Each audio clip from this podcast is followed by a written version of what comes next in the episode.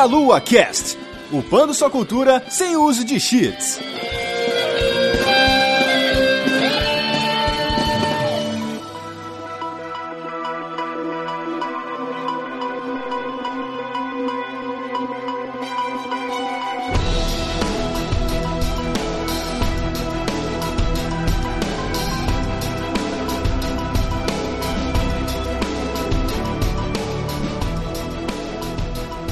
Saudações, queridos ouvintes! Estamos começando mais um Meia Lua Cast. Eu sou André Bach, estou aqui hoje com Guilherme Vertamati. Boa noite, meus queridos. Hoje eu vim aprender o quanto eu não devo atrapalhar o artista com meu roteiro.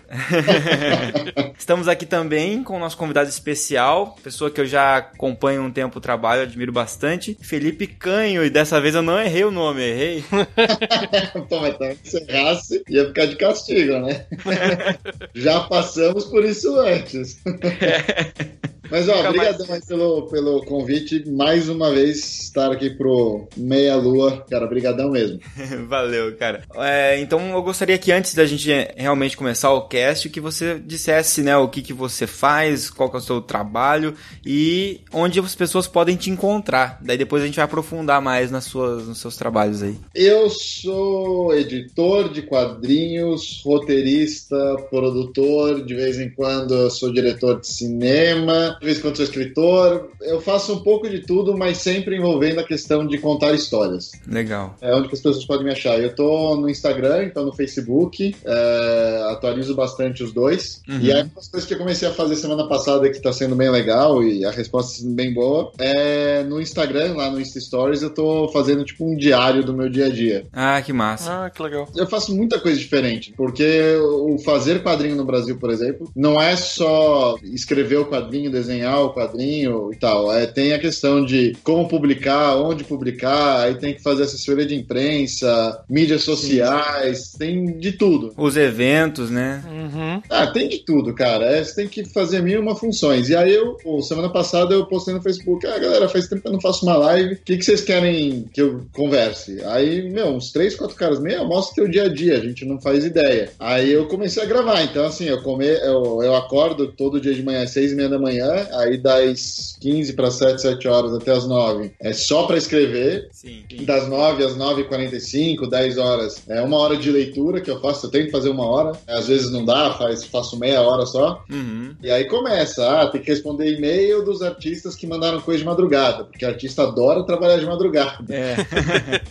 aí tem que postar no Facebook, aí tem que cuidar do Catarse, aí tem que preparar o post do Instagram para promover o Catarse, aí tem que escrever press release e mandar para os jornalistas. Então, cara, eu acabo fazendo muita coisa diferente que fica muito periférico só ao, ao ato de escrever, entendeu? Legal. Então depois a gente vai pegar todos esses links que você comentou com a gente, vai ficar no post para galera que quiser acompanhar poder acessar facilmente. E nós vamos falar sobre o nosso tema depois dos nossos recadinhos aqui.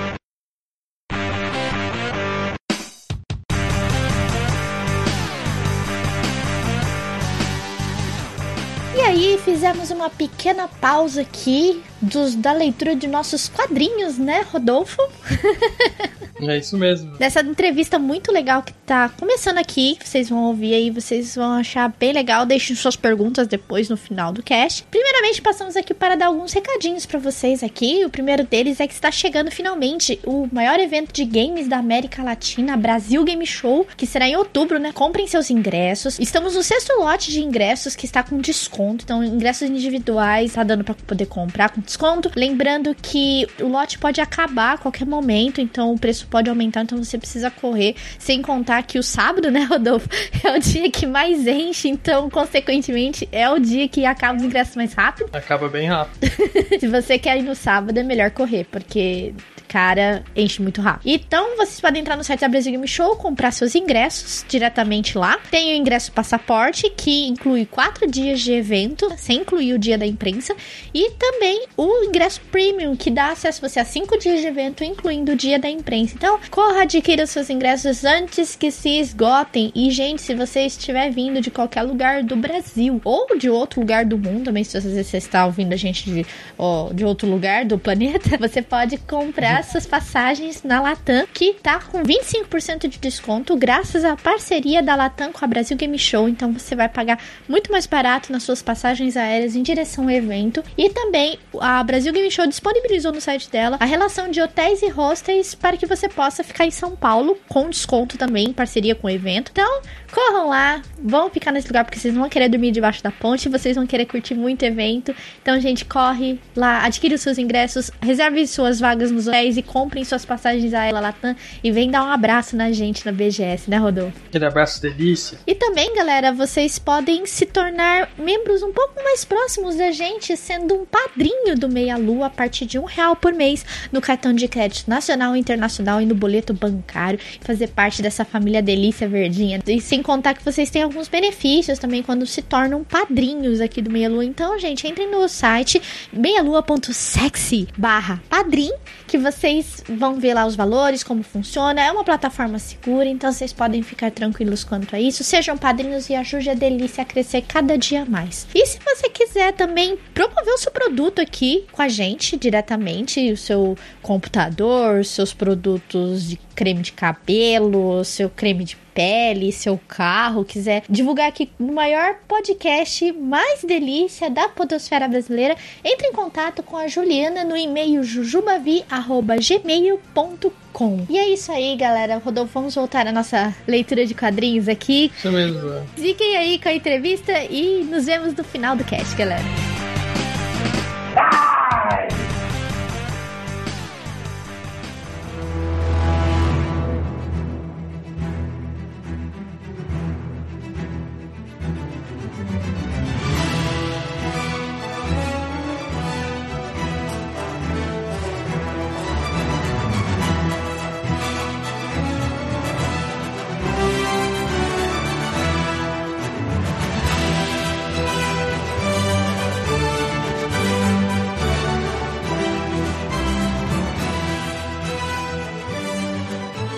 Muito bem, voltamos aqui. Nosso tema hoje, de uma forma um pouquinho mais ampla, é sobre a produção de quadrinhos né, autorais e financiamento coletivo e tudo mais. Mas a gente quer também dar um enfoque especial no trabalho do Felipe, é, em especial, mais ainda, a série mais recente que ele tem é, viabilizado, que é o The Few and the Cursed, né, Os Poucos e Amaldiçoados. Antes da gente começar é, sobre isso, eu queria primeiramente, Felipe, perguntar pra você, porque assim, eu já vi antes, né, no seu Face, é, é, posts seus sobre trabalho de direção de cinema, né, é, acho que é o Bala Sem Nome, né? Isso, Bala É Sem Nome, meu, meu primeiro longa-metragem, que tá uma, uma via crucis pra terminar, mas esse ano a gente finaliza ele. Legal, muito legal. E eu vi que você então iniciou. Uma das primeiras coisas que eu vi sobre você foi esse trabalho, assim, que eu vi no, no, no Face em, em si. E você, ao mesmo tempo, voltou bastante seus olhos pros quadrinhos. Você começou tendo vontade de, de, produ- de produzir pra cinema, de dirigir e tudo mais? Ou você já começou com a ideia de quadrinhos? Ou você migrou de uma mídia pra outra? Como é que foi seu contato pros quadrinhos? Que é uma mídia que é mais de nicho um pouco, né, do que o cinema, se a gente for pensar. Eu adoro que pra mim é, as coisas que começaram juntas e, e foi se misturando. Então eu, eu adoro isso. Cinema e quadrinhos são minhas duas maiores paixões. Eu não sei qual que eu, que eu gosto mais. Uhum. Hoje eu trabalho mais com quadrinho do que com cinema, só que aí no final do ano passado para esse ano começaram a surgir algumas oportunidades aí com cinema e TV. Então,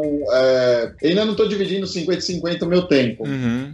mas eu tô muito feliz que esse ano eu voltei a mexer com cinema e TV. Legal. A minha formação é inteira de cinema, tá? Eu fiz cinema na FAAP, aí Uhum. depois fazer um mestrado de cinema também, de produção de cinema lá em, em- na Califórnia, na, em Orange, Uhum. 45 minutos mais ou menos de Los Angeles, então Legal. é, logo depois eu mudei para Los Angeles, fiquei três anos trabalhando lá, estagiando, Que massa. E aí foi durante esse período que eu comecei a aprender a escrever roteiro, a formatar roteiro, a estrutura de três atos, tudo bonitinho. E aí o meu primeiro roteiro que eu realmente desenvolvi e aprendi a escrever em cima dele foi um roteiro chamado Lost Kids. Ah, sim. E aí foi o Lost Kids que eu levei para dois produtores, que eram chefes meus na época. É, eu não podia trabalhar, só podia estagiar enquanto estivesse na universidade, no mestrado. Então eu, eu estagiava segunda, quarta e sexta numa produtora e terça e quinta em outra. Aham. Eu levei então o Lost Kids, o roteiro, para os meus dois chefes, né, um em cada estágio poder ler. E foi muito engraçado que eles, sem se falarem, sem se conhecerem, os dois leram e falaram: Ó, bem legal essa história e tal, mas, meu, é um roteiro de 100 milhões de dólares e você é um brasileiro de 25 anos começando carreira em Hollywood.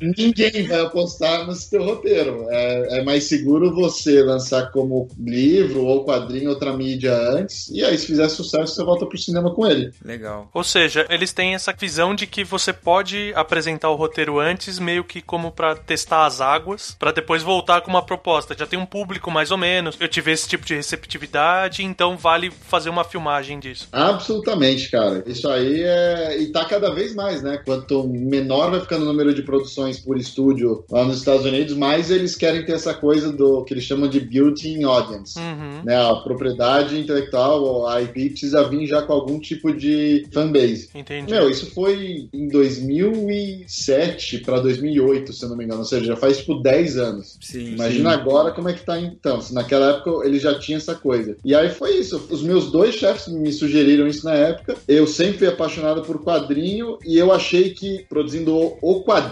eu poderia, entre aspas, me esconder um, um pouquinho atrás do quadrinho. Porque o livro é uma coisa muito pessoal. É quase que uma telepatia entre o autor e o leitor, né? O Sim. quadrinho não. Você passa pela mão do, do artista, ele vai ajudar você a interpretar aque- aquela história, ele vai contribuir para aquela que a história cresça e tal. Aí eu, né, muito novo, eu nem tinha 25 anos, acho, na época, comecei a pensar que era melhor produzir quadrinho exatamente para ter ajuda de outras pessoas no processo, né? E até de uma certa forma lembra um pouco o cinema, né? Porque você às vezes pode colocar o plano que você quer em a cena aconteça, você tem uma espécie de. Você trabalha o figurino, né? Mais ou menos. Você. Tudo ajuda, né? Você não, você não depende só da tua linguagem como escritor. Sim, sim. E, enfim, aí eu peguei Lost Kids e comecei a adaptar ele pra quadrinho. Eu demorei, eu demorei quatro anos, acho, mais, cinco anos talvez, pra produzir o quadrinho Lost Kids. Porque, Uhum. cara, eu não sabia nada de produzir quadrinho. Eu sabia de ler, eu sabia que um cara desenhava eu escrevia, mas aí depois que eu fui começar a aprender que você tem o letter, que você tem o colorista, que você tem o flatter, que você tem o arte finalista, sim, são muitas etapas, né? E eu fui meio que aprendendo fazendo Uhum. Né? E aí o Lost Kids foi meu primeiro quadrinho, eu lancei em 2013. Foi uma experiência totalmente positiva, por mais difícil que tenha sido, foi muito boa e eu não parei mais, cara. As pessoas têm um carinho enorme pelo Lost Kids, pelo que eu vejo. Sempre que sai um post que você coloca que tem Lost Kids, que lembra de sobre Lost Kids, as pessoas vão lá e comentam, né? É muito legal. Eu acho que o primeiro título meu que chegou mais ou menos nesse status da galera curtir de verdade, de ser fanboy de alguma coisa que eu fiz, foi é, a Ruiva e agora, tipo assim, esse ano. Aham. O Lost. Kids, quando eu lancei, ele já no Catarse, meu, fez um sucesso legal, o pessoal começou a curtir e não parou mais. E aí a galera, meu, até hoje, o pessoal me pede pra eu fazer continuação, pra eu brincar com aquele universo de volta, pra Sim. voltar pro mundo do Lost Kids, entendeu? Legal. Isso foi bacana, acertar assim, entre aspas, acertar de primeira nessa história, foi legal, cara. Sim, sim. E, por exemplo, você pegou o Lost Kids e você falou que você foi atrás, né? Descobriu que tinha colorista, como é que funcionava. Você fez todo esse trabalho de acompanhar a produção por causa de ser um roteiro seu? Ou você já tinha um intuito de falar, pô, talvez produzir o quadrinho todo seja algo que eu curto, que eu vou atrás? Não, cara, foi mais se eu não fizer, ninguém vai fazer, sabe? Não foi uma, Entendi. Não foi uma coisa pensada assim, ah, tipo, não. Eu fui pegar gosto pelo processo editorial de quadrinho mesmo, e não foi nem com o Lost Kids, porque como com o Lost Kids eu tava aprendendo, cara, eu tive muitas dificuldades, eu errei muito, várias vezes a gente teve que começar alguma etapa do trabalho do zero, foi muita tentativa e erro. Eu ia dando com a cara na parede mesmo até acertar a mão pro negócio sair. Então, foi um processo muito árduo. O que eu gosto do Lost Kids é o resultado dele, mas não o processo. O processo é difícil. Entendi. Mas aí, logo em seguida, eu fiz o 321 e, meu, foi sensacional, porque aí tudo que eu tinha aprendido com o Lost Kids eu botei em prática e aí eu adorei. E aí é aquela coisa, você vai se adaptando, vai aprendendo, vai melhorando cada vez mais. Hoje eu tenho muito amor pelo processo editorial. É o tipo de coisa que eu, eu acho que eu vou querer continuar fazendo sempre que eu puder. Bacana. Eu tive uma experiência de escrever um roteiro, entregar na mão editora e só ver o negócio pronto depois. Só que mesmo assim, quem trouxe o artista para esse projeto fui eu. Entendi. Eu tive a oportunidade no ano passado de, de escrever uma curta historinha do Planeta dos Macacos para Fox, Sim, sim. pro motion book deles, e aí o editor do projeto falou assim: ó, a gente quer trazer você e você traz quem você quiser para desenhar a tua história. Aí foi legal. Aí eu trouxe um cara que eu tinha confiança, eu trouxe o Fábio Vale, e aí assim, o Fábio ele passava por mim antes de entregar as coisas pro editor. Então foi um processo que eu entrei eu e o Fábio. Bacana. Porque a gente é amigo e a gente tava fazendo meio que junto aquilo. Você foi um editor também, né? Porque você avaliou, né, o, o trabalho do desenho. Foi, foi assim, um editor mirim, vai. Isso, é. Trabalhei junto com o, com o Fábio. Só que Uhum. aí, eu e o Fábio, a gente entregou as páginas pro editor lá da Fox. Não era nem da Fox, era do Madefire, na verdade. Uhum. Cara, eu só fui ver a história pronto depois. Colorida, com som e animada. Olha aí. Foi muito estranho. Eu não tinha passado por isso antes. Você falou, nossa, normalmente é assim que as pessoas normalmente trabalham. Você faz um, o seu trabalho e entrega. Eu sempre tô acostumado a não dormir nunca, né? assim mesmo. Cara, foi mais ou menos assim, cara. Mas- mesmo assim, teve uma, uma bola curva, cara, porque foi muito engraçado. É, eu me matei pra entregar o meu roteiro uns dois, três dias antes de eu sair de lua de mel. Nossa. É, porque eu não queria ter que trabalhar na lua de mel, né? Ninguém merece. Sim, sim. Exato. É, realmente, eu entreguei, aí o Fábio começou a fazer a parte dele e tal. Aí eu, de boa, até o Fábio fazer os layouts e tal, eu tava na lua de mel. Cara, quando eu voltei da lua de mel, duas semanas depois, a Uhum. história, cara, tava pronta, colorida já. Chegou Caramba. na minha mão colorida, só não tava animada e com som ainda. Aí o editor vira pra mim e falou assim: ó, então, o roteiro que já tinha sido aprovado pela Fox, porque Uhum. teve que ser aprovado antes de eu sair de lua de mel. Uhum. Agora que eles viram a história inteira pronta, eles querem que você mude o final sem mexer na arte.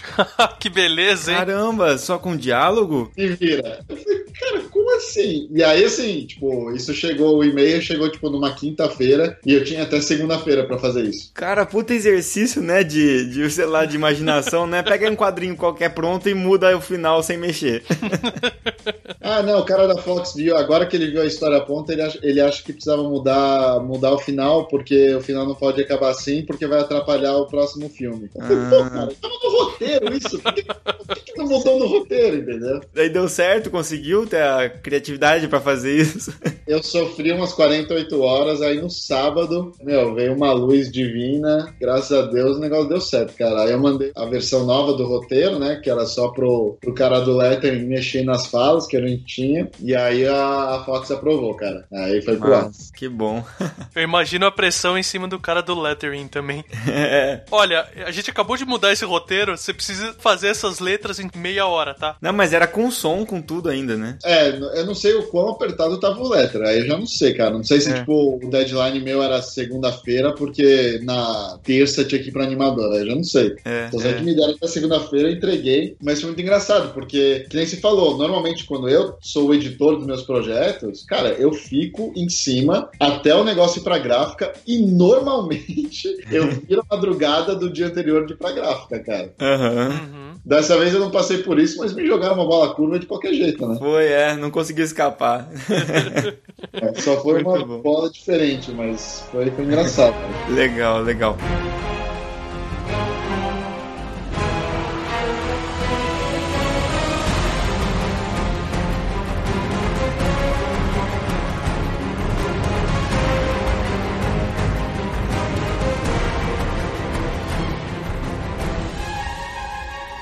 Aproveitando, né, você falou do financiamento coletivo, Catarse, né, você citou, e uma das coisas que é mais legal de ver quando você faz os seus projetos é que, de modo geral, assim, é muito bem recebido, viabiliza rápido, né? Eu lembro, acho que o 321, eu, inclusive, eu participei do financiamento, é, foi bem rápido, né? Depende de qual. O, o primeiro, o 321, Fast Comics. Não, o primeiro foi bem sofrido, cara. O primeiro Ah, é? financiou faltando seis dias pra acabar. Foi o segundo já, então, que daí o pessoal já conhecia o primeiro?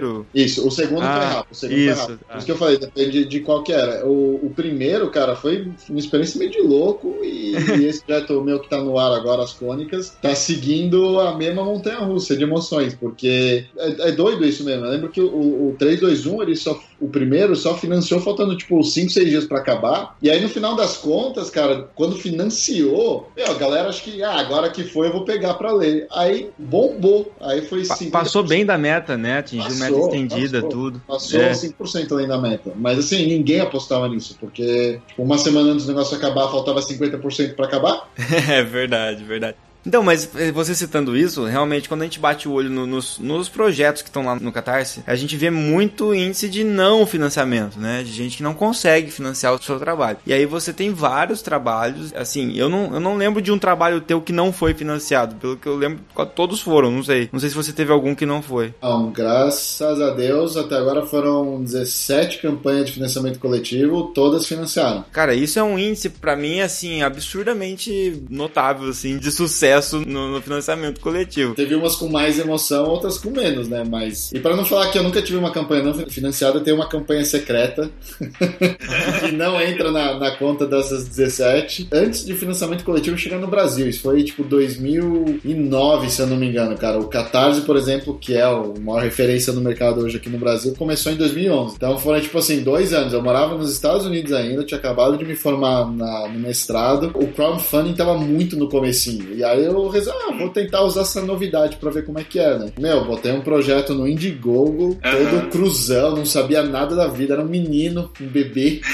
E, e não financiou. De 2012 pra cá, que é quando eu começo a contar. Aquela não conta. Aquela foi tipo, como é que é? Dente de leite, tá? Não conta. 2012 pra cá, aí sim, eu tive 17 campanhas, até agora 16 financiadas, né? Vai financiar, sim. Já foi 70 e poucos, né? Mas a, a gente vai falar sobre ela sim. Mas eu queria que você falasse qual é a sua opinião, porque você, quando você era muito, você falou, ah, era muito cru ali no começo, né? E, e tive dificuldade. Mas já no Lost Kids, que foi uma experiência nova, você já conseguiu, né, o financiamento no Brasil, que também tem uma certa, às vezes, dificuldade em relação, às vezes, a financiar fora e tal. E aí, o que, que você diria pro pessoal, assim, que pensa em financiar, fazer financiamento coletivo? O que que faz com que você tenha essa, esse alto índice de aprovação, na sua opinião, né? Lógico que é subjetivo isso, É que mas... assim, é que são duas coisas diferentes, né? A primeira é que assim, quanto mais faz, quanto maior número de campanhas, em teoria, mais fácil fica. Porque você já começa a ter uma base de leitores de fãs que já acompanham seu trabalho e já esperam que você lance o teu próximo trabalho dentro do, do Catarse. Então, assim, já sabem como funciona a plataforma, já apoiaram antes. E tem isso também, né? Você tem que ter a responsabilidade de entregar nos prazos que você mesmo se coloca e tal. É diferente você falar pro cara que já teve campanhas do que pro cara que tá entrando. O cara que tá entrando, tá começando do zero, o, o mais importante é ele ter noção do projeto que ele tem em mãos e aí ele, ele comparar, ele ver projetos similares né, ao, ao que ele tá querendo montar no Catarse, que deram certo e os que não deram certo. Porque aí ele consegue começar a estudar e identificar o que, que foi feito que deu certo e o que não foi feito que não deu certo, entendeu? Eu faço isso até hoje, tipo, dentro dos meus próprios projetos, que eu já tenho, sei lá, 15 campanhas, e todas elas têm coisas que eu tentei e deu certo, e tem coisas que eu tentei e não deu certo. Então, eu mesmo já tenho esse aprendizado. E mesmo assim, eu ainda vejo o projeto dos outros. Toda vez que um projeto dá muito certo, eu entro lá pra ver, pô, quero ver o que esse cara fez. Em especial no Kickstarter, eu acho que a variedade no Kickstarter, que é muito maior, lá você não tem meio que um caminho das pedras. Você tem trocentos e mil projetos dando certo nos mais dif- diferentes formatos. Então, é uma fonte de estudo muito legal. Eu, eu aconselho você, mesmo que a pessoa talvez não, não manje muito de inglês, não saiba ler inglês muito bem, mesmo assim, vai lá no Kickstarter.com, vai na categoria de quadrinhos e vai vendo mais ou menos como eles montam os projetos e tal. Vale a pena. E dentro do Catarse também. Então, é aquela coisa, não adianta você querer montar do nada. Ah, vou botar um projeto no Catarse. Pum, aí você tem que ter uma referência. Você tem que saber como que você vai montar o teu projeto, qual a expectativa de meta. Então, assim, se você tá montando um projeto de web tiras, você consegue Sim. ver outros projetos de web tiras e ver mais ou menos qual que é a faixa de financiamento coletivo que eles trabalham. E você tem Uhum. que ser realista de medir. Ah, eu tenho mais ou menos, ah, sei lá, o meu, a minha web tiras tem 3 mil fãs no Facebook. Cara, você não, não adianta você querer comparar o teu projeto com o Carlos Russo que tem 3 milhões de fãs. Tipo, com teu certeza. projeto não vai fazer 100 mil reais que nem o Russo está fazendo. Aí é bom você ver, então, quadrinhos, propriedades que sejam ali no mesmo nível que o seu, entendeu? E é isso. Aí você vai meio que moldando o teu primeiro projeto. Depois que você passar do primeiro, aí acho que cabe mais você usar e ver onde você quer mudar, fazer diferente. Mas acho que o primeiro projeto meio tem, tem que seguir o, arroz com feijão que você aprende vendo outras pessoas fazendo, entendeu? Legal, muito boa dica. E, antes do Verta fazer as, as colocações ali sobre roteiro, perguntar pra você e tal, eu queria fazer uma última pergunta sobre essa parte de financiamento. Você falou do Catarse e depois você citou o Kickstarter, né? E aí você também financiou os teus, alguns dos teus trabalhos, né, é, que são em português, você financiou também de forma internacional, né? Chegou até a ir pra convenções lá fora, lançar os teus trabalhos. E então você também tem sucesso de financiamento coletivo não só no Catarse, né? Por isso que você tem aí seus 17, né, projetos. E aí eu queria que você com essa experiência me dissesse se existe uma diferença entre financiar aqui no Brasil e financiar lá fora, assim, na- até do ponto de vista do apoio das pessoas, se é, se é o mesmo estilo de financiamento, se lá ocorrem os mesmos problemas, as mesmas dificuldades ou se são outros tipos de dificuldades. Porque a gente vê o ponto de vista dos podcasts, que é o que a gente produz, e a gente vê que a questão de patrocínio, quando envolve grana, financiamento aqui no Brasil, as pessoas têm mais dificuldade de ajudar, uma principalmente o nosso trabalho, que teoricamente elas recebem gratuitamente, do que lá fora, né? Então é interessante a pergunta por esse lado, assim, de, de comparação mesmo. É, olha, cara, eu te falo assim, é, o primeiro projeto que eu botei lá no Kickstarter também foi de extremo aprendizado pra mim, né? Comecei lá no Kickstarter com 3, 2, 1, 1, se eu não me engano. Uhum. E é aquela coisa, cara, tipo, se eu não tivesse feito a minha lição de casa, eu não teria batido minha meta. Vi direitinho, eu sabia mais ou menos que faixa eu poderia trabalhar, bati minha meta, né? Financei o projeto, mas, por exemplo, eu financei o projeto depois, inclusive, de pegar dicas de outros criadores no meio da campanha, porque eu vi que a coisa tava meio desgringolando, tava muito difícil e tal. Então, assim, é, foi um outro bicho de sete cabeças, porque eu achava que a minha experiência no Catarse ia ajudar lá no Kickstarter e ajudou muito pouco, bem pouco mesmo.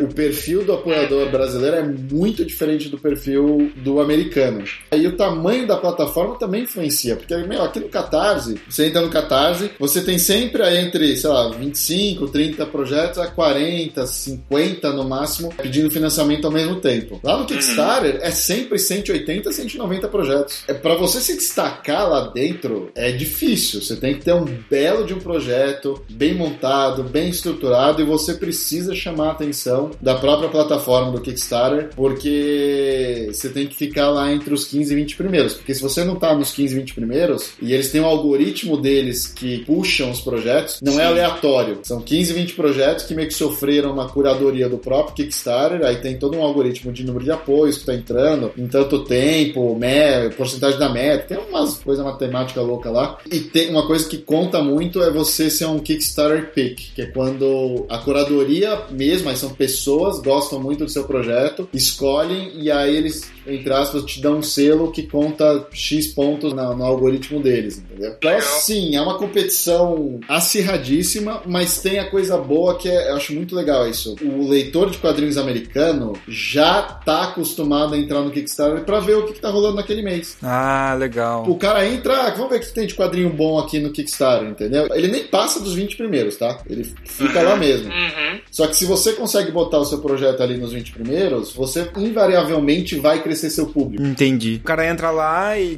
e como se fosse um catálogo. O cara tá na banca vendo as novidades, ele vê a novidade ali do que tá rolando no cenário indie. E se o seu projeto tá lá na visão dele, ele provavelmente pode te ajudar. Exato, ele vai apoiar. Então, assim, é, o, o Kickstarter lá já meio que virou mais mercado do que apoio, entendeu? O cara vai entrar pra ver o que tá rolando. Aqui no Catarse, eu acho que as pessoas ainda não desenvolveram esse hábito de todo mês entrar no Catarse pra ver que projeto tá no ar. Não, você fica É, sabendo verdade. de um projeto específico, você entra lá e você apoia aquele projeto. Então eu acho que tem esse diferencial grande. A divulgação dentro do próprio Kickstarter, tão ou mais importante quanto você divulgar nas redes sociais. A comuni eu, eu sinto um senso de comunidade maior dentro do Kickstarter do que no Catarse. A comunidade está fora do- da plataforma do Catarse. A comunidade está, sei lá, no Facebook da vida, no Instagram, tá nos seus amigos, tá no- nas pessoas que você segue. Um trabalho bem diferente você ter uma campanha no Catarse versus ter uma campanha no Kickstarter. Legal, bacana as diferenças. Eu perguntei dessa diferença porque olhando o seu Kickstarter do Few and Cursed contra o no Catarse, a gente vê que no Kickstarter a gente tem basicamente o dobro de pessoas apoiando, né? Sem falar de valores, mas digo assim, uma pessoa que se, se predispõe a, a ajudar, né? Então assim, mesmo tendo essa competitividade maior e tudo mais, ainda tem uma gama maior de pessoas pra trabalhar, né? Pra ajudar. Na verdade, é que assim, uma coisa que é legal per- é, perceber, que eu acho muito bacana, é que assim, no Catarse, o meu ponto alto, número de apoiadores, foi a Ruiva 1. Teve 940 apoiadores, tá? E aí, quando eu botei a Ruiva 2 no Catarse, eu achei que, não que eu fosse ter os mesmos 940, mas eu achei que eu fosse ter aí uns 750 apoiadores voltando e Aham. achar novos apoiadores. Ou seja, naturalmente eu achava que minha base fãs fosse crescer. E não foi isso que aconteceu. Da número 1 para 2, o público diminuiu. É, eu tive Uhum. 940 apoiadores na primeira, 800 e pouco na segunda. É, e aí eu comentei com várias pessoas do mercado e tal, e todo mundo fala que isso é super comum. né? A galera compra o número 1 para ver se gosta ou não, e aí você precisa ver quantos desses leitores você abocanhou pro próximo número. Eles falam que é super natural essa queda entre o número 1 e o número 2. Do 2 para frente, aí sim, o natural é crescer o número de apoiadores. Só que o que eu acho legal, no Kickstarter, exatamente porque quanto mais apoiadores você tem, mais em destaque você fica dentro da plataforma e mais apoiadores você conquista, porque você tem a galera gigantesca que entra no Kickstarter pra ver o que tá rolando. Então,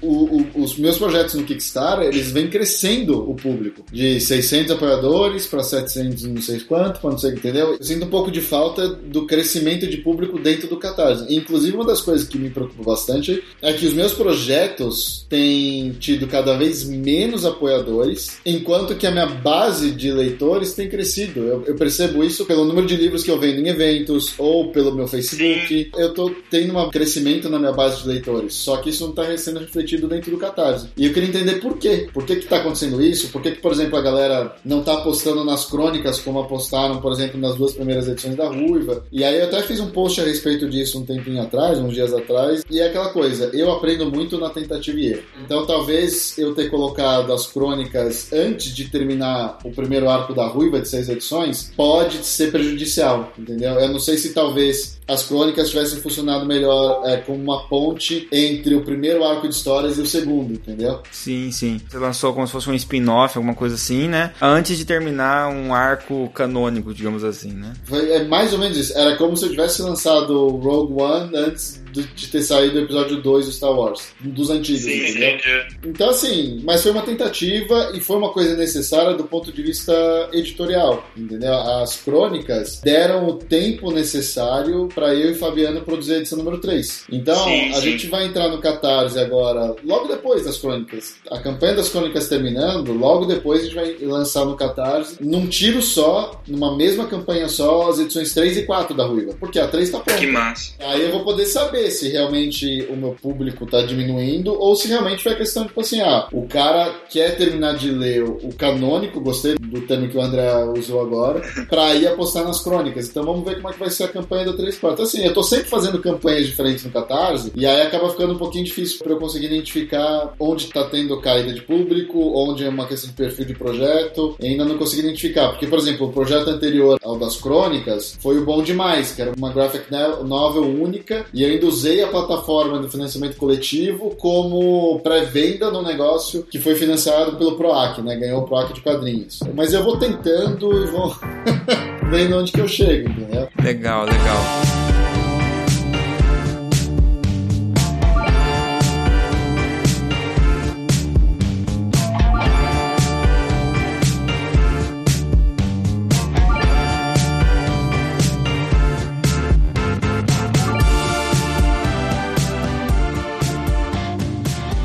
Bom, aprofundar bastante nessa parte ainda das crônicas, porque tá muito interessante. O Verta também adorou né, a mistura que, que você fez com o Velho Oeste, com uma ruiva, né, Verta, que adora ruivas.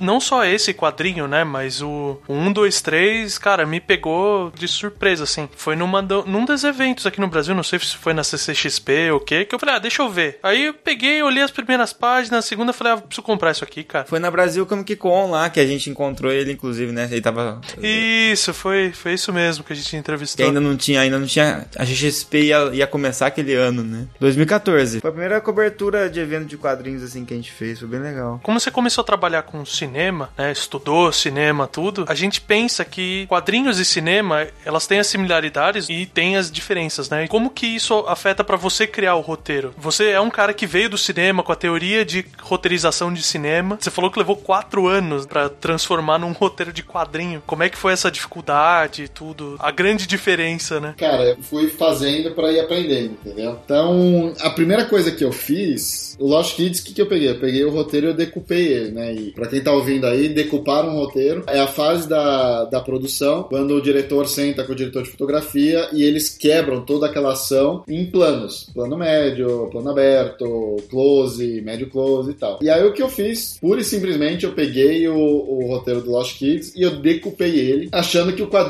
fosse isso, um storyboard quase, entendeu? E não é, cara. E eu aprendi isso porque quando o Lost Kids ficou pronto, depois de lançado, quando eu tava com o livro em mãos, eu pego hoje ele pra ler e falo, cara, tem muita coisa errada aqui. Eu não trabalhei a linguagem do quadrinho como quadrinho, porque isso é uma coisa que galera precisa ter ciência. Quadrinho não é storyboard. Quadrinho tem uma linguagem própria e tem coisas dentro do quadrinho que você não consegue nem traduzir pro cinema. É bem difícil. Por exemplo, o impacto que você tem de um de ter uma splash page, né, uma página grande ou uma página dupla. A questão de você ditar o ritmo da, nossa, da sua narrativa ah, com as viradas de página. Então, assim, o Lost Kids, eu não me preocupava qual era o último quadrinho da página. Era qualquer que fosse o plano do cinema que coubesse Sim. ali. Então, cara, pra mim, eu, eu sinto que eu comecei a aprender a escrever quadrinho mesmo de verdade, não foi nem com o Lost Kids, foi com o 321. Porque foi com o Aham. 321 que eu comecei a estudar melhor a linguagem de quadrinho e ver que tem coisas que, um, só funcionam no quadrinho e que são importantes. Então, eu tenho bem consciente qual que é o último quadrinho de cada página, porque eu tenho que incitar o leitor a virar o mais rápido possível. Ele precisa querer saber o que vai acontecer na virada de página, entendeu? A questão do uso das páginas duplas, a questão da, da splash page, a questão de quantos quadros por página, qual o tamanho de cada quadro, entendeu? Tudo isso é próprio da linguagem de quadrinho que eu tive que aprender e que não é pertinente no cinema, porque no cinema, você, sim, você tem a diferença do plano aberto pro close, do plano médio aberto tal, mas o tamanho da tela é uma só. E mesmo quando você tem, por exemplo, eu lembro quando eu fiz o Dark Knight lá, que tinha algumas sequências filmadas em IMAX, e aí se você assiste no IMAX, abre assim a tela, né? Meio que perde as, as faixas pretas em cima e embaixo. Não tem o mesmo impacto do tamanho do quadrinho na página do- da- de revista, entendeu? E isso, essa questão de você filmar com IMAX e filmar com a regular, tenta emular esse negócio do tamanho do quadro, mas não é a mesma coisa. É muito gritante, né? O impacto muito diferente, É né? diferente. Então, assim, essas coisas eu tive que aprender. Então, é o que eu falo. Eu ainda, eu ainda penso em termos de história, eu ainda penso cinematograficamente falando. Tanto que o meu formato de roteiro de quadrinho, ele é muito similar ao formato de cinema. Formatação, que eu digo, né? Tipo, parágrafo, diálogo no meio. Sim. Você vai procurar, por exemplo, padrão de roteiro de quadrinho, você vê que eles tentam dar uma padronizada, mas eu imagino que cada um vá criando o seu próprio, né? É. Principalmente quando você tem contato com o artista depois. Eu fui estudar isso também. E, e a verdade é que, assim, não existe um padrão para roteiro de quadrinho. Não existe. A Marvel trabalha de um jeito, a DC trabalha de outro, a Dark Horse do outro, a Image, por exemplo, que é uma publisher de material, entre aspas, pronto. Então, você não, não existe um padrão, entendeu? É, é- é por isso que eu, eu criei o meu padrão de formatação. Eu peguei o que eu já estava acostumado com o cinema e adaptei pro quadrinho de forma que, cara, quem tem que entender o meu, meu roteiro é o artista. Uhum. Depois dele é o colorista, depois dele é o letterer. Se esses três profissionais estão entendendo o meu roteiro e nós quatro estamos trabalhando de forma coesa para criar aquela história, né, e cada um colaborando dentro da própria história, eu acho que isso é importante também ter, tem que ter colaboração entre a equipe. Eu não quero um par de mãos desenhando aquilo que eu escrevi. Eu tento ao máximo evitar dar direções de câmera no roteiro de quadrinho. Eu coloco quantos quadros tem por página, porque isso influencia a narrativa, o ritmo da narrativa, mas aí fica a critério do artista como que ele vai visualizar aqueles quatro, cinco quadros. Obviamente, se eu escrever que o personagem olhou no relógio e viu o horário, cara, você não vai fazer um quadro aberto gigantesco com o personagem perdido no meio de uma paisagem. Mas assim, o jeito que ele vai retratar aquilo, se ele vai botar a câmera em cima do ombro, se ele vai botar ali de lado, do lado do pulso, se é um ponto de vista do personagem, cara, isso aí fica a critério do artista. Eu acho que tem que ter essa colaboração. Em contrapartida, o cinema tem uma formatação que você não pode fugir dela. É aquela formatação e ponto. E existe um motivo muito real e importante para aquilo, que é quando você pega um roteiro de cinema, cada página equivale, em teoria quase, a um minuto de filme. Então, se você tem um roteiro de cinema Sim. que são 120 páginas, você sabe que é um filme de duas horas. Se você tem um roteiro de cinema que são 90 páginas, você sabe que são 90 minutos de filme. Então, essa formatação para o cinema é importante. Só que para o quadrinho, não. A partir do momento que a tua equipe está entendendo o que você está escrevendo e eles conseguem fazer o trabalho deles a partir do teu roteiro, a formatação meio que dane-se, entendeu? É, mesmo porque o, o, tempo da história, quem dita é o leitor, né, do quadrinho, não a, a imagem que vai passando na frente dele. É ele que passa pelas Sim. imagens, né? O ritmo, ele tá contido na quantidade de quadrinhos, tamanho, porque uma HQ você tem um, uma quantidade X de páginas. Mas, fora isso, você tem essa influência do, do leitor, né? Você imagina, sei lá, a época do meu avô, que ele descobriu o videocassete, que ele passava as partes de diálogo de filme de ação, porque ele só queria ver tiroteio. é uma liberdade que ele deturpou, mas que ele fazia muito isso porque ele lia Tex. e eram aqueles quadrinhos com 200 textos e de repente um pouquinho de ação. Então você via, ele folheava as páginas, não interessava muito para ele tudo. Ele queria ver as cenas e queria ver Pô, mas ele queria ver a ação e comprou Tex, cara. é o que tinha na época dele, né, cara? É a referência que ele tinha de quadrinho, né? Ia tá tão realizado agora, com tudo é quase ação demais, né? Pois é. Né? Essa questão, por exemplo, que você falou de criação, e tem que estar integrado o time. Por exemplo, você já trabalhou na criação de um roteiro junto com o artista, né? Faz, fazer essa coisa ou normalmente você faz todo o roteiro e só depois você vai sentar com o artista para ele dar as opiniões dele, para ele discutir a questão de câmera, a questão de, por exemplo, um fundo a ser colocado, etc. A parte de sentar e escrever o roteiro, eu vou te falar que sempre foi muito solitário. Trabalha eu aqui no meu escritório, porta fechada, e eu acho isso importante sim. Eu realmente acho bem importante isso, porque é aquela coisa, para mim, emblemática do, do Guerra Civil, que o pai do T'Challa fala pra ele. Duas pessoas trancadas numa sala resolvem muito mais coisa do que 100 pessoas debatendo o tempo todo. E roteiro, na fase de roteiro, é exatamente isso também. Uma pessoa sentando na frente do computador escrevendo vai conseguir entregar o trabalho mais rápido do que se ele ficar argumentando, discutindo e trocando ideia e tal. Então, assim, eu acho que a colaboração deve vir depois, mas o que está uhum. escrito no roteiro não é lei. Tem que ter essa flexibilidade aí para trazer o artista para dentro do seu processo criativo. Dito isso, cara, todas as minhas histórias, eu, eu gosto de colaborar com o artista o, o mais cedo possível. Então, por exemplo, eu e Fabiana, nós somos sócios em tudo que é pertinente à Ruiva e ao universo do, do Poucos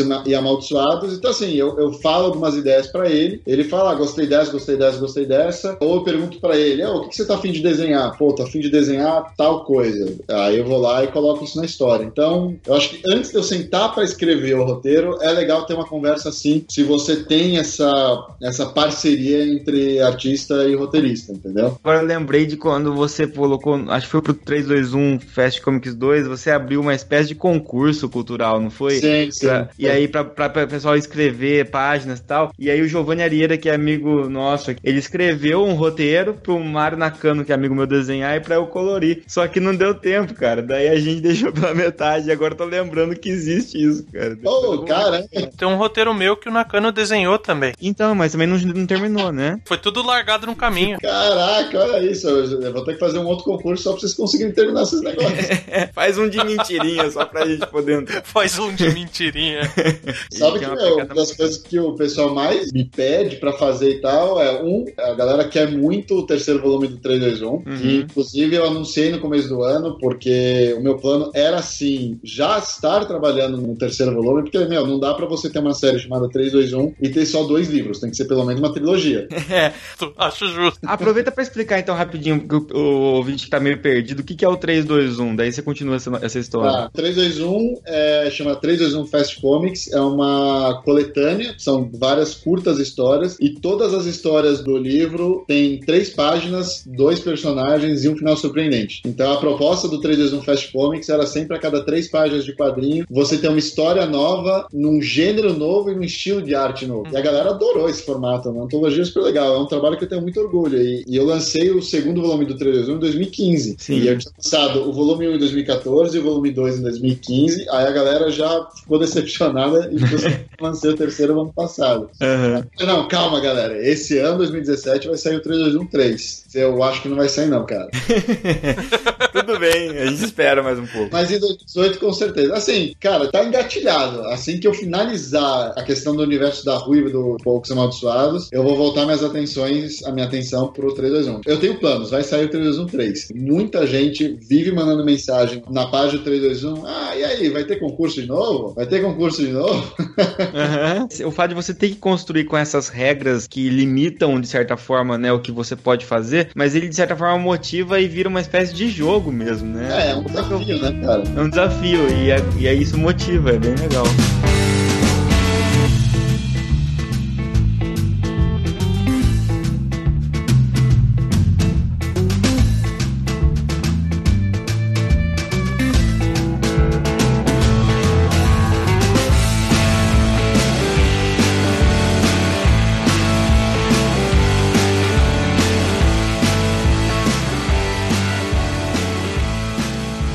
Bom, então a gente falou do 321, falou do Lost Kids também. E aí tem algumas outras HQs, né? Teve o Bom Demais que você já citou, né? Que é é uma própria história de um quadrinista, né? Cara, então, o Bom Demais também mostra essa coisa do cinema e quadrinhos meio que se misturando, cara. Porque o, o Bom Demais foi um roteiro de cinema que eu escrevi em 2011. Aliás, foi através dele que eu conheci a produtora que acabou produzindo o, o Bala Sem Nome, né? Meu longa. E aí, cara, em 2015, abri um edital de desenvolvimento de roteiro de cinema. E aí a minha produtora virou pra mim e falou assim: Meu, me inscreve o Bom Demais, vê se, vê se vira, né? E aí tinha todo o processo lá e, e é sempre muito as mesmas coisas. Tem que mandar o argumento, a sinopse, o arco dos personagens e tal. E aí eu preparei todo esse material, mandei pro edital de roteiro de cinema e não passou. Aí dois meses depois abriu o edital de quadrinhos. Sim. que pedia praticamente as mesmas coisas. Aí eu adaptei, aí sim eu fiz um trabalho de adaptação para quadrinho. Não era um roteiro ainda de cinema, né? Era uma história. E aí eu peguei o argumento, mandei para um quadrinista, um colorista e o Letter, e falei, gente, vamos participar do PROC de quadrinhos? E aí participamos, ganhou. Ah, Aí o Bom Demais, que originalmente era um projeto de cinema, virou quadrinho, e aí agora, por causa do quadrinho, a gente está batalhando para voltar com ele pro cinema. Legal que foi a, a orientação que você teve lá no começo da tua carreira, né? Então, aí é, é muito louco isso, porque aí fica aquela coisa, tá, pera, mas o que, que veio antes? Foi o ovo ou foi a galinha? legal, legal demais. Porque é bom demais se chegar no cinema, vão falar que foi uma adaptação de uma história em quadrinho, só que a história em quadrinho foi uma adaptação do cinema. E aí? E hoje em dia tá muito em alta isso, né? Tá- Você tem o, sei lá, o Arqueiro Verde dos quadrinhos, os caras fazem uma série baseada no Arqueiro Verde, e depois o Arqueiro Verde dos quadrinhos começa a ter um design semelhante ao do- da série, né? E daí um- uma coisa fica se inspirando na outra. é, cara. É, o sistema se alimenta sozinho, né? Um vai alimentando o outro. Fora ele, você tem também o Escolhas, né? Escolhas foi um projeto quadrinho quadrinho mesmo, não tem nada a ver com, com cinema. E foi o primeiro projeto que eu lancei com a editora Novo Século, através do selo Geektopia deles. Legal. E o Escolhas é um projeto mais fácil de achar exatamente por ter essa distribuição maior da Novo Século. Então, se você for na Amazon, né, ou na Saraiva, na Cultura, pode procurar pelas Escolhas que vocês vão achar pra comprar. As cores são da, da Cris, né? Da Cris Petter. As cores da Chris Petter, isso, a arte do Gustavo Borges e as letras do Davidson Manes, que sempre trabalha comigo. Nossa, a arte do Gustavo é maravilhosa. Com a sensibilidade da cor da, da Cris junto, fica muito legal. Realmente, os dois trabalham muito bem. E o Gustavo, cara, o que me impressiona do Gustavo, e, e realmente é impressionante, porque ele começou a carreira quando ele tinha 17 anos. Ou seja, Eu já achei ele muito novo quando eu vi agora ele, não sei quantos ele tem, mas. Então, eu falar, o cara já tá com. É muito legal isso que a gente, a gente brinca que a gente vai comemorar 10 anos de carreira juntos, porque nós começamos no mesmo ano de 2013. Quando ele tiver 10 anos de carreira, ele vai estar com 27 anos de idade. Cara. Não tem noção que é isso. O tanto que ele, pela idade que ele tem, ele se desenvolve muito rápido. Cara, se você pegar o primeiro Morte Cranes dele, passar pelo Petals, passar pelas Escolhas, e aí o próximo trabalho dele vai sair agora em agosto, setembro, chama Até o Fim, que é um projeto vencedor de PROAC também. Uhum. É impressionante o salto que ele dá de qualidade na própria arte, de aprendizado, entre um quadrinho e outro, cara. Dá raiva. É, Ele é muito novo, ele ainda tá com, com o desenvolvimento rolando, então ele vai aprendendo, vai absorvendo as coisas rápido demais, cara. é uma arte simples, mas é super sensível. E fora esses, você tem o. Tem, o- é Classified também, né? Foi outro que você lançou. Classified, isso. Cara, esse, esse é um The Inception muito mais louco ainda, cara. Porque. Não, sério, olha que coisa louca. O, o Bom Demais é a história de um quadrinista, de um aspirante a quadrinista, tá? E, e aí a história dele não conseguir focar e botar a bunda na cadeira pra engatilhar, né? Pra desenvolver a carreira dele. Até que ele conhece a paixonite de Hollywood dele. E aí, através desse relacionamento, ele se inspira, ela meio que a musa dele, e ele, pra impressionar ela e tal, ele vai se apaixonando e vai e os o quadrinho vai fluindo e tal. Na primeira versão do roteiro de cinema do Bom Demais, o quadrinho que o personagem cria dentro do filme é o Classified. Nossa senhora, agora. Caramba. Só que eu gostei tanto do Classified que eu falei, não, isso aqui é bom demais pra ser só um quadrinho dentro de um filme. E ainda o nome é bom demais, né? Isso é bom demais pra ser um quadrinho dentro do. E aí eu comecei a desenvolver o Classified, e aí eu me juntei a Marcelo Costa e a Marcelo Maiola, a gente lançou a primeira edição. O Catarse rolou no finalzinho do ano passado, novembro e dezembro, mas o lançamento da primeira edição foi esse ano, janeiro, fevereiro, se eu não me engano. E essa é uma série um pouquinho mais complicada de sair, porque o Marcelo e o Maiolo são bons demais, então eles estão sempre com trabalho, estão sempre em demanda. Cara, e que trabalho lindo também de cor do, do Maiolo que eu conheço, eu acho muito legal também. Ah, Muito legal. Cara, o impressionante do Maiola é a versatilidade dele. Ele consegue trabalhar com qualquer artista e fazer algo fantástico, animal em cima. Eu tenho muita É. sorte de poder trabalhar com o Maiola. Mas aí o que acontece? A gente fez essa primeira edição e o nosso objetivo com ela era buscar uma editora que Uhum. assumisse a, a bronca e tocasse o projeto. E isso Sim. acaba acontecendo. Então isso atrasou um pouquinho os nossos planos, mas assim, a minha ideia, a minha meta é meio que botar o, o Film Curse meio que num trilho automático pra coisa ir meio que se sustentando sozinha. E aí logo em seguida, meu processo que eu tô investindo na Ruiva, vou fazer com o Classified. Então a gente vai continuar apostando no financiamento coletivo e a gente vai alternar campanhas entre Catarse, Kickstarter e edição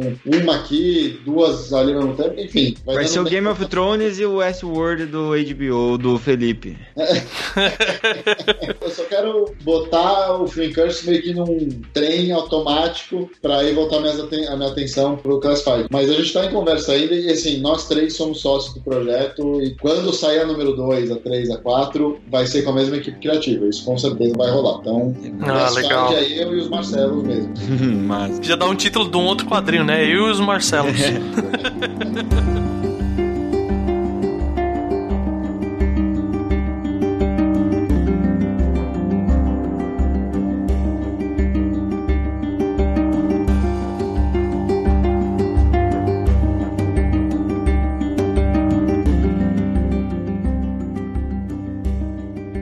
gente dar um enfoque maior agora no trabalho, então, que você tá com as suas atenções bem focadas, que a gente citou vários, né? Desde o começo do cast, a gente tá falando da Ruiva, Ruiva, Ruiva, Ruiva 1, Ruiva 2, Few in the Curse, de Poucos Amaldiçoados, né? E eu queria que, então, que você desse uma introdução pra galera que tá ouvindo sobre esse universo, que é um universo muito legal. Eu sou particularmente fã de Velho Oeste, assim, dessa coisa meio western, assim. Acho que tem pouco. Foi assim que você me vendeu esse quadrinho, Bach. Você falou, Ruiva, Velho Oeste, monstro.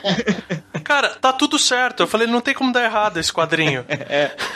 Então, explica pra gente o plot, mais ou menos, quem é essa personagem principal, é o que já foi feito dela até agora e o projeto que tá no momento sendo financiado, no momento que vocês estão ouvindo esse cast, o, o projeto ainda está em financiamento, então dá tempo de você ir lá Uhum. contribuir e garantir o seu exemplar. Vamos lá. A Ruiva foi um personagem que eu e o Fabiano criamos pro primeiro 321. Na ocasião era só o velho Westzão, bem classicudo, mas tinha, já tinha uma pegada sobrenatural. Sobrenatural. E aí a gente gostou tanto da personagem desse mundinho, entre aspas, né? Porque era uma história só de três páginas, que a gente resolveu desenvolver e ir além. E aí a gente bolou toda essa coisa da ruiva vivendo um mundo que a água simplesmente desapareceu da noite pro dia. Já se passaram 70 anos desde essa falta de água. E a humanidade, por mais que tenha parado qualquer progresso, ficou presa no Velho Oeste, a humanidade meio que aprendeu a conviver com esse mundo árido e seco. Não chove, pouco de água que resta no mundo são poços específicos e virou moeda de troca. Então é quase que não existe Uhum. mais dinheiro. Né? Você compra as coisas com um frasco d'água, com bolsa d'água e tal. Waterworld foi uma inspiração. É o oposto, né? O espelhado do Waterworld. Cara, falam que é o pior filme da história do cinema, mas eu adoro, cara. Por mais pra...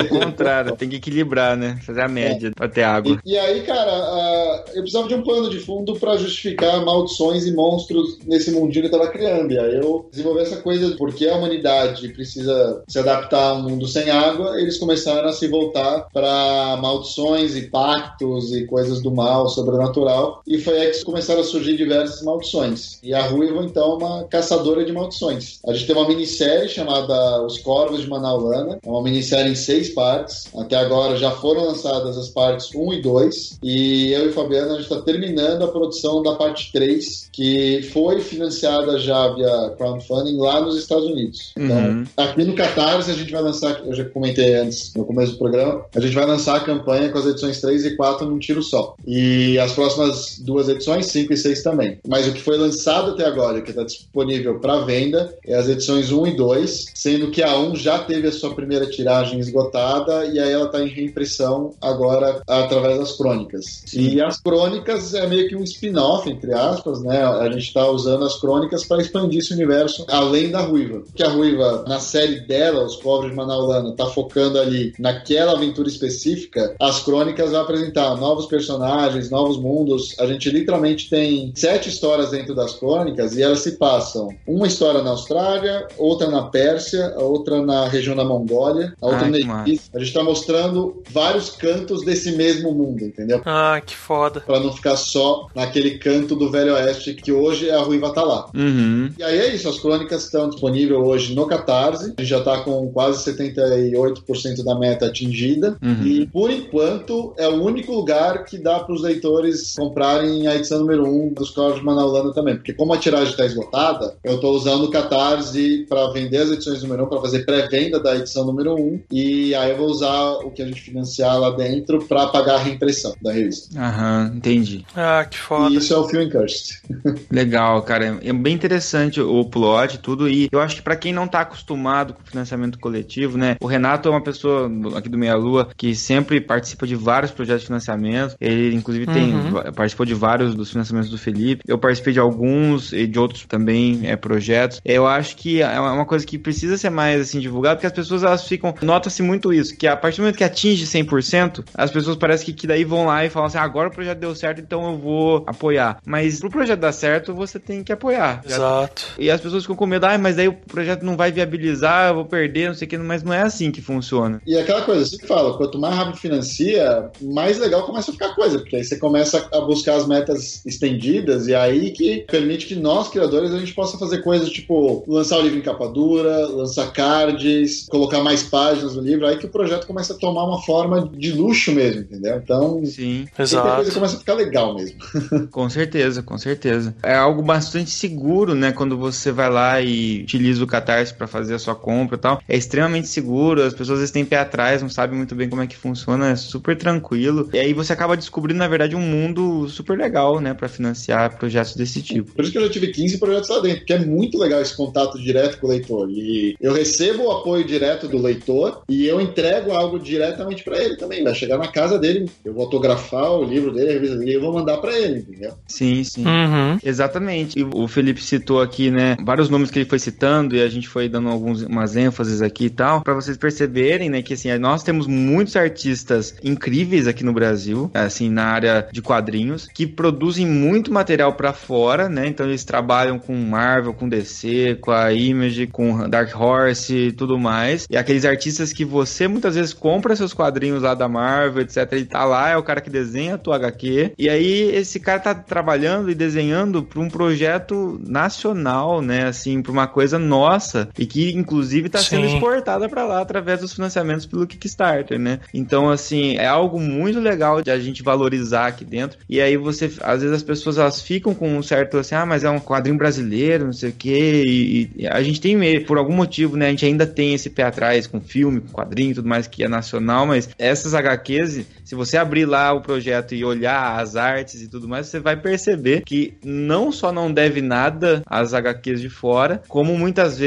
em comparação, superam grande maioria dos trabalhos que a gente vê por aí, né? Em termos de arte e tudo mais. Sim, é verdade. Tem uma coisa também que é legal o pessoal saber, que assim, a gente, o Brasil exporta muito quadrinista para os Estados Unidos. Então assim, se for pegar os títulos que a Marvel DC faz, tem muito brasileiro no meio. Uhum. Só que aquela coisa, eles têm prazos super apertados. É uma máquina de fazer quadrinho, a máquina não pode parar. Então assim, blum, blum, blum, blum, blum. e aí quando eles pegam um autoral para fazer, claro, a gente não tem como lançar uma edição por mês. Nem é Aham. esse título. Por quê? Exatamente porque o cara consegue respirar e se doar mais e se entregar mais, entendeu? Não é é, aquela coisa assim, meu, tem que entregar tal data porque tem que ir pra gráfica, pelo não. A gente dentro do possível, a gente tenta dar o máximo de tempo que o cara precisa para entregar o melhor trabalho dele. Uhum. Fico fascinado pelas páginas do Fabiano, porque, cara, o esmero que ele tem por cada página, ele é um cara que ele teve uma carreira longa já trabalhando lá pra fora, e ele tava acostumado com aquela coisa de uma página por dia, uma página por dia, e com a Ruiva, ele não entrega uma página por dia, eu não exijo uma página por dia, não tem porquê. Então ele demora dois, três dias por página, e o resultado tá lá no quadrinho. Sim, quem observa já percebe. Inclusive, uma coisa que eu achei interessante nas metas estendidas aqui das crônicas, dependendo do que atinge a,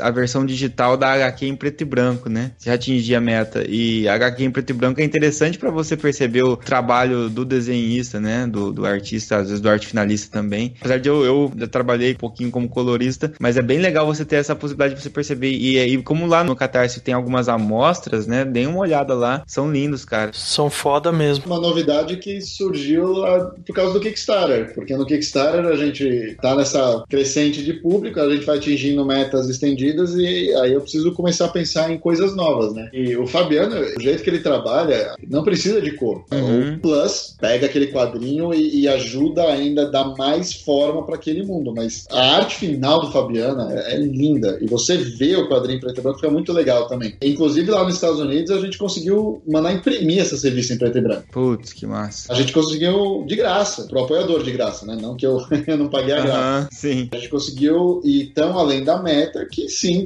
eu consegui bancar a impressão da versão em preto e branco. Então, lá no Kickstarter, a galera apoiou tanto que o cara comprou um quadrinho e dois. Sim, Né? e o que é muito engraçado, assim, interessante no sentido engraçado, no sentido curioso, porque o, o Verta citou o Tex, né, que é referência em quadrinhos de Velho Oeste, de Western, e outros quadrinhos de referência de Velho Oeste, assim, são preto e branco, né? Então, a hora que você pega essa estética preto e branco dentro do universo da Ruiva, que por enquanto se passa numa questão mais puxado pro Western, nossa, casa muito, cara, muito legal. Antes da gente concluir, eu queria perguntar pra você assim, pra dar um incentivo pra quem quer entrar. Tem muita gente que eu conheço que gosta de escrever, eu gosto de desenhar e tudo mais. Se tem alguma base de estudo bacana pra começar, tipo uma bibliografia, alguma coisa que você leu, fala, pô, algum do quadrinista tem um trabalho meta, cria quadrinhos ensinando a criar quadrinhos, coisas do gênero. Se você utilizou algum tipo de coisa assim. Olha, o livro mais legal que eu já li sobre especificamente roteiro de quadrinho ou voltado pro escritor de quadrinho foi o Words for Pictures do Brian Michael Bendis. Eu acho Ah, que não tem em português. Mas eu sei que, por exemplo, a DC tem. É o Guia Oficial DC Comics, Desenhos e Roteiros. Eu tenho esse aí. Eu comprei muito tempo atrás, é da Ópera Gráfica. É, vinha dois num box, assim, não é? Isso, um era pra arte, outro Ah, roteiro. que legal. Sim. Esse é bem legal também. E aí tem um, de novo, é outro livro que eu não sei se tem em português, mas o Peter David lançou um livro chamado Writing for Comics and Graphic Novels. O Peter Massa. David, que é o cara que adaptou o Torre Negra, escreveu Young Justice, ele teve uma longa caminhada com o Hulk, se eu não me engano. Ele é um cara muito bom. Então, assim, são livros em inglês. Eu diria assim, a Bíblia do roteiro, que todo mundo tem que ler, que aí é mais especificamente voltada para cinema e TV, mas as lições lá se aplicam, né, para quadrinho, é o Story do Robert McKee. Entendi. Bacana. É leitura obrigatória e eu sei que esse tem em português. E é fácil de achar. Esse, se você for numa livraria, numa cultura, numa Amazon da vida, você acha tranquilamente. Legal. Legal, legal. Esse aqui, o cara que adaptou a Torre Negra, eu vou ter que ler. Independente de criar quadrinho ou não, porque mora no meu coração a Torre Negra, velho. Então, cara, eu comecei a ler o Torre Negra ah, esse ano. Eu li os primeiros cinco volumes. Foi, tipo, chocante, cara, porque eu não sabia nada de Torre Negra e fui ler. E, Uhum. e aí os primeiros cinco volumes, né, da série em quadrinho são tipo um prequel, se eu não me engano. Eu tava lendo, eu acho que eles cobrem o que é o quarto livro da série, né? Isso, o Lobos Cara, de eu não Cala. sabia nada, e aí eu ia lendo, meu Deus! eu não quero estragar pra quem não, não. Eu também, tipo, apesar que. Dando, ó, gente, spoiler alert, tá? Quem não quiser ouvir, spoiler. Tá bom, spoiler.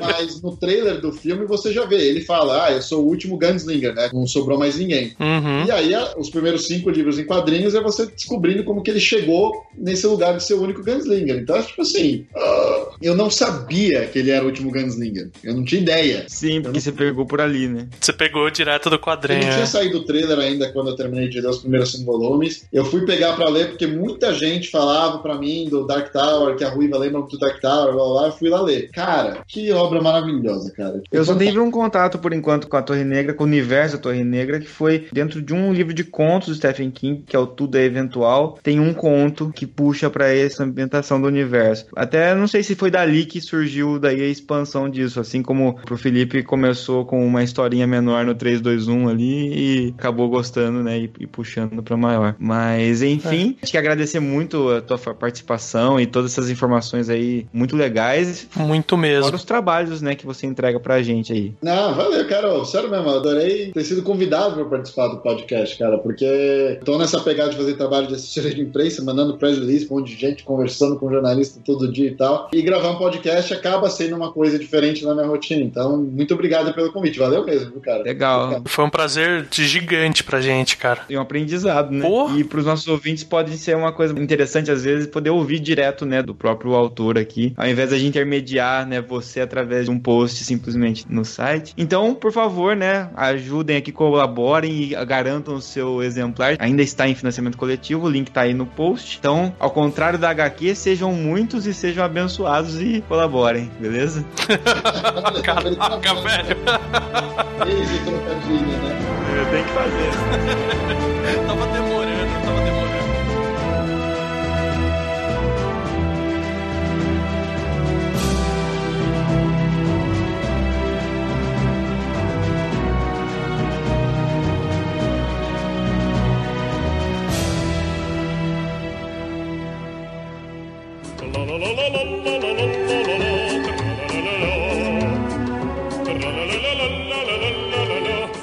E terminamos esse maravilhoso cast sobre quadrinhos. E eu espero que vocês tenham gostado. Não se esqueçam de deixar o comentário de vocês sobre o cast aqui no final. Estou aqui de volta com meu amigo Barbaman, Rodolfo Cunha, E aí, galera, vamos lá pros comentários. que é a melhor parte do cast. Melhor pra gente. É, eu gosto de ler, cara, comentário. É a melhor parte que a gente interage com vocês, sabe o que vocês estão pensando. E semana passada foi o cast de The Legend of Zelda Breath of the Wild, que a galera, tipo, participou em pesos dessa vez, né, Rodolfo? Vários comentários dessa vez. Vários comentários, inclusive recebemos aqui alguma, umas monografias de conclusão de curso aqui, bem grandes, né, por sinal. E nós vamos dar tentar dar uma resumida e vamos ler o de todo mundo.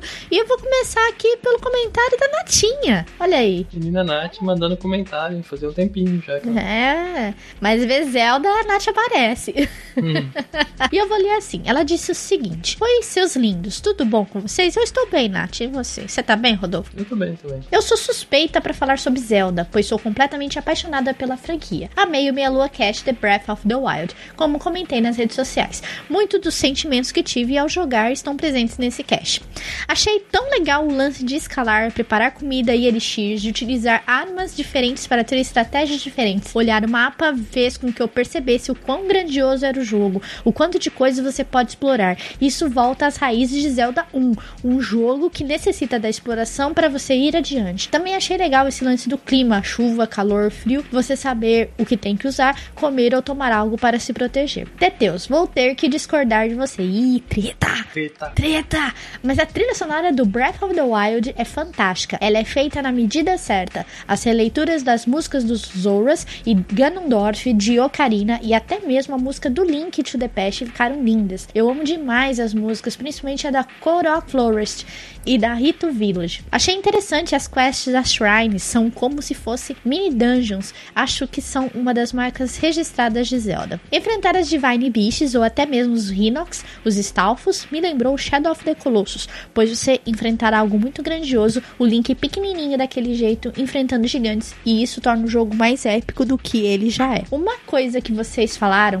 foram as referências dos outros jogos de Zelda. Achei demais tudo isso. O Verta mencionou sobre a referência dos Gerudos. Uma referência que achei muito da hora foi uma side quest que fiz nos Horas do Amém, onde você ajuda um dos anciões que te detestam por sinal só por causa da Mifa a traduzir os monumentos que contam a história dos Zoras e tem a referência da Ruto nesses monumentos. Imagina a minha alegria ao ver as referências de Ocarina. Eu peguei todas as memórias. Eu vejo uma Zelda muito triste e que é muito cobrada pelo pai. Acho que por isso a dublagem dela é tão sofrida em inglês. Eu sei que o Renato detesta o Majora's Mask, mas tenho que fazer uma comparação. O produtor de Breath of the Wild, o gênio Eiji Aonuma, é o mesmo que criou o Majora's. Acho que parte da estrutura do Majora's Mask está inserida em Breath of the Wild. Exemplo disso é quando você liberta as quatro Divine Beasts e assim fica muito mais fácil enfrentar o Calamity Ganon. No Majora's, se você não pegar todas as máscaras para pegar a Fist State Mask, fica mais difícil enfrentar a Majora's Mask no final. Para enfrentar o Ganon,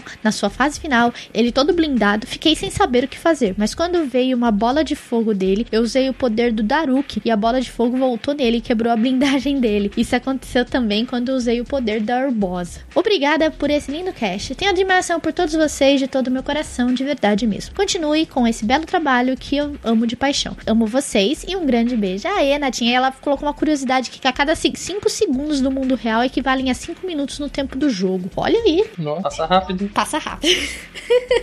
Mas Breath of the Wild, cara, é incrível. Um jogo muito incrível.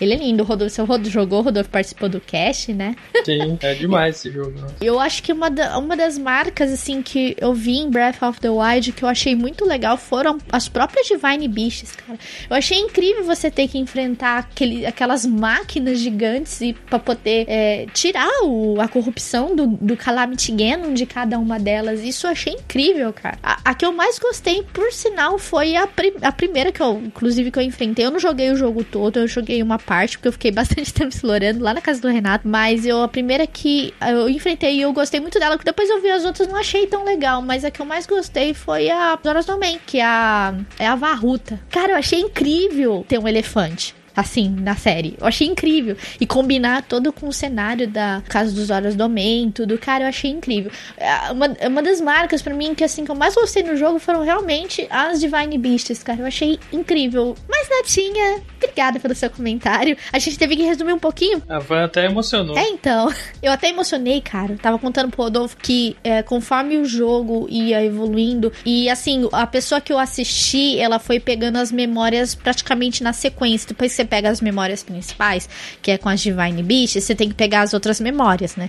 Que você não precisa necessariamente pegar na ordem, mas depois ele foi pegando na ordem. E a história foi se emendando para mim, isso no penúltimo vídeo que ele gravou, sabe? E eu fui acompanhando aquilo como se fosse uma história, sabe? E realmente, cara, essa parte da Zelda ser muito cobrada pelo pai. Então, cara, eu achei incrível isso aí. Eu achei incrível o fato de a história ficou muito linda, ficou muito bem amarrada. Cara, gote. Jogo do ano. The Legend of Zelda, por favor. Obrigada, Natinha, pelo seu comentário. Realmente, eu me emocionei bastante nesse jogo. Rodolfo é coração gelado. Você se emocionou no jogo, Rodolfo? Um pouquinho, um pouquinho. Não, chorar. Não chorei, não. Ah, eu chorei. Desculpa. Houve muito sentimento. Ah, eu sou mesmo, cara. não parece, mas eu sou. A Van é coração gelado também, mas ela tem sentimentos aí. Eu tenho, eu tenho sentimentos ainda dentro de mim. Vamos para o próximo comentário, Rodolfo? Vamos lá então para o comentário do Tô Desistindo. Grande. Como ele chama, Bruno? O nome dele é Marinaldo. Grande Marinaldo. Ouvindo de novo enquanto passo uma mão de luva em novelo laranja para continuar meus aprendizados de amigurumi crochê. Ah, ele tava fazendo crochê ainda, né? É, exato. Tá propaganda. Corre escala, corre escala. Existe treina. É bem melhor e a escala varia. Ou é um animal chamado escala. é, não entendi. É porque o Teteus falou que o jogo você tem que correr e escalar, correr e escalar, correr e escalar em Zelda. Ah, ontem eu tava pensando em arrumar um gato chamado de senso moral. Aí quando ele sumir, vou poder sair pela cidade procurando senso moral. Nossa. Do cast, eu teria que transcrever tudo para dizer que só o que eu gostei. Até o aviso de spoiler ficou bom. PS, dessa eu ouvi outras vezes porque realmente quis, não pela obrigação de por causa do disco. Nos comentários, Van, quando conseguir fazer a primeira bolinha de crochê, seguir com a construção e fazer meu amigurumi verde DMC3 todo laranja. Ainda falta muito para isso. Consigo fazer um círculo mágico, mas continuar tá complicado. Por enquanto estou fazendo uma luva para continuar praticando até conseguir chegar lá. Verde será meu primeiro companion self-made. Melhor cast ever, amei esse. E não foi só somente por causa do tempo. Muito bom. Ele mandou um monte de coração. Nossa, todos os tipos de coração, saindo de árvore, em fila, em formato de coração de novo, corações fazendo formato de corações, Inception. Obrigada, viu? Tô desistindo, Marinaldo, pelo seu comentário, cheio de corações, cheio de amor, cheio de delícia pra gente aqui. Valeu, Marinaldo. E eu vou ler agora o comentário da Lia Lei. Ela diz o seguinte: Por coincidência, eu passei os últimos dias ouvindo a saga dos podcasts sobre The Legend of Zelda. E para minha surpresa, voltei ao site e tem mais demais. Arrasaram. Obrigada, Lia Lei. Cara, aqui a galera é muito fã de Zelda. Só um pouquinho. É só um pouquinho. Se deixar, vai ter Zelda até o fim do ano. É, se reclamarem, tem mais Zelda, hein, galera? A gente faz a parte 2 do Breath of the Wild com full spoilers. Obrigada, Lia Lei, pelo seu comentário. Próximo comentário, então, do Júnior Xavier. Não tem dinheiro para Switch, mas assim que tiver, mais em conta, comprarei. É, cara, nem eu tenho Switch, cara. Mas se tiver um Wii U, você pode jogar. Quando você não tem dinheiro pro Switch, você compra um Wii U e tal, pega emprestado. Eu emprestei o meu, por sinal, pra um amigo meu, pra ele poder jogar também. Então eu estou não sem Zelda no momento. Eu não tenho nem Wii U, nem Zelda, cara. Eu... E nem amigos, né? E nem amigos aqui pra me emprestar. que triste, mas. É fios, eu moro muito longe. Senão, eu, se eu morasse perto do Rodolfo, eu já tinha ido lá na casa dele já. Certeza. Ia ficar jogando Zelda o dia inteiro lá. Obrigada, viu, Júnior? Vou ler agora o comentário do Luiz Felipe FM Costa. Ele diz o seguinte: Eu era super cuidadoso no Breath of the Wild até uma coisa acontecer. Eu comecei o game, fui direto pra Cacarico, como a Zelda, a, eu acho, mandou fazer. E logo depois ignorei tudo e fui na direção do reino dos olhos, sem saber o que era o reino deles. Ou seja, estava eu com quatro corações e mais porra nenhuma subindo a montanha. Para pegar as flechas elétricas. Nesse momento eu só tinha morrido duas vezes, até que eu encontrei aquele corno maldito que me matou incontáveis vezes, até eu conseguir vencê-lo usando todos os itens e armas que eu tinha. Essa foi a, primeira e mais divertida e estressante dificuldade que eu tive com o game. Cara, quando eu joguei, eu fui subir lá para pegar as, as, as, flechas elétricas, eu também morri a primeira. Eu falei, eu não, vou, eu não vou enfrentar esse desgraçado do jeito que eu tô, né? Eu fui na surdina, cara. Eu fui vendo onde ele ia, eu ia pegando as flechas sem ele ver, cara. Foi que eu fui fazendo pra não enfrentar ele, cara. Eu subi, peguei todas as flechas e desci e ele não me achou. não dava enfrentar ele, cara. Impossível. Aquele cara é um monstro.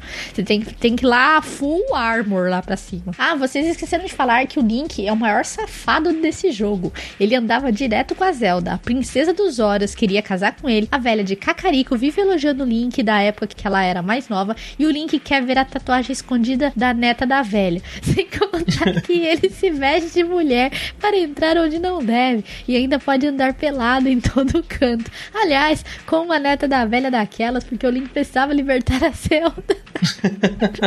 Não, o Link é crush das mulheradas. É, então, pô, ele é bonito, velho. O Link é bonitão, olha aí. e ele já começa já o jogo já crescido, já. Já tá praticamente um jovem mancebo aí. Obrigada, Luiz Felipe, pelo seu comentário, cara. Link, o terror das novinhas. É.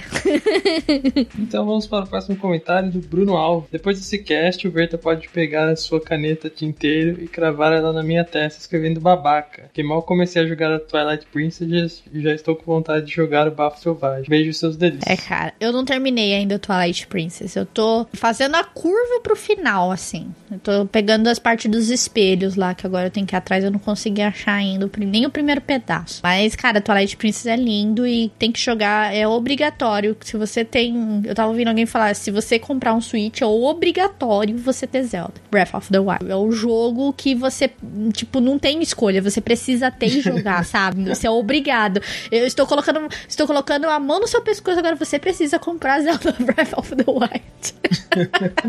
não interessa se você gosta ou não, joga. Joga, porque, meu, é lindo demais, cara. Obrigada, Bruno, pelo seu comentário. Quando você tiver a oportunidade, você joga o Bafo Selvagem, cara. Fica tranquilo.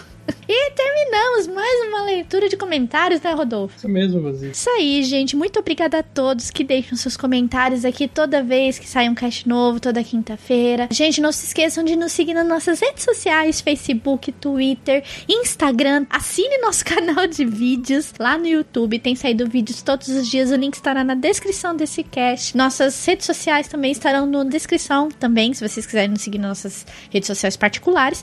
Twitter aí, meu Twitter tá por aí. E esperamos vocês no próximo cast. Não se esqueçam que estamos sempre aqui para alegrar e trazer a delícia todas as quintas-feiras para vocês, né, Rodolfo? Isso mesmo. Um beijo no coração da delícia aí, na teta esquerda de cada um de vocês.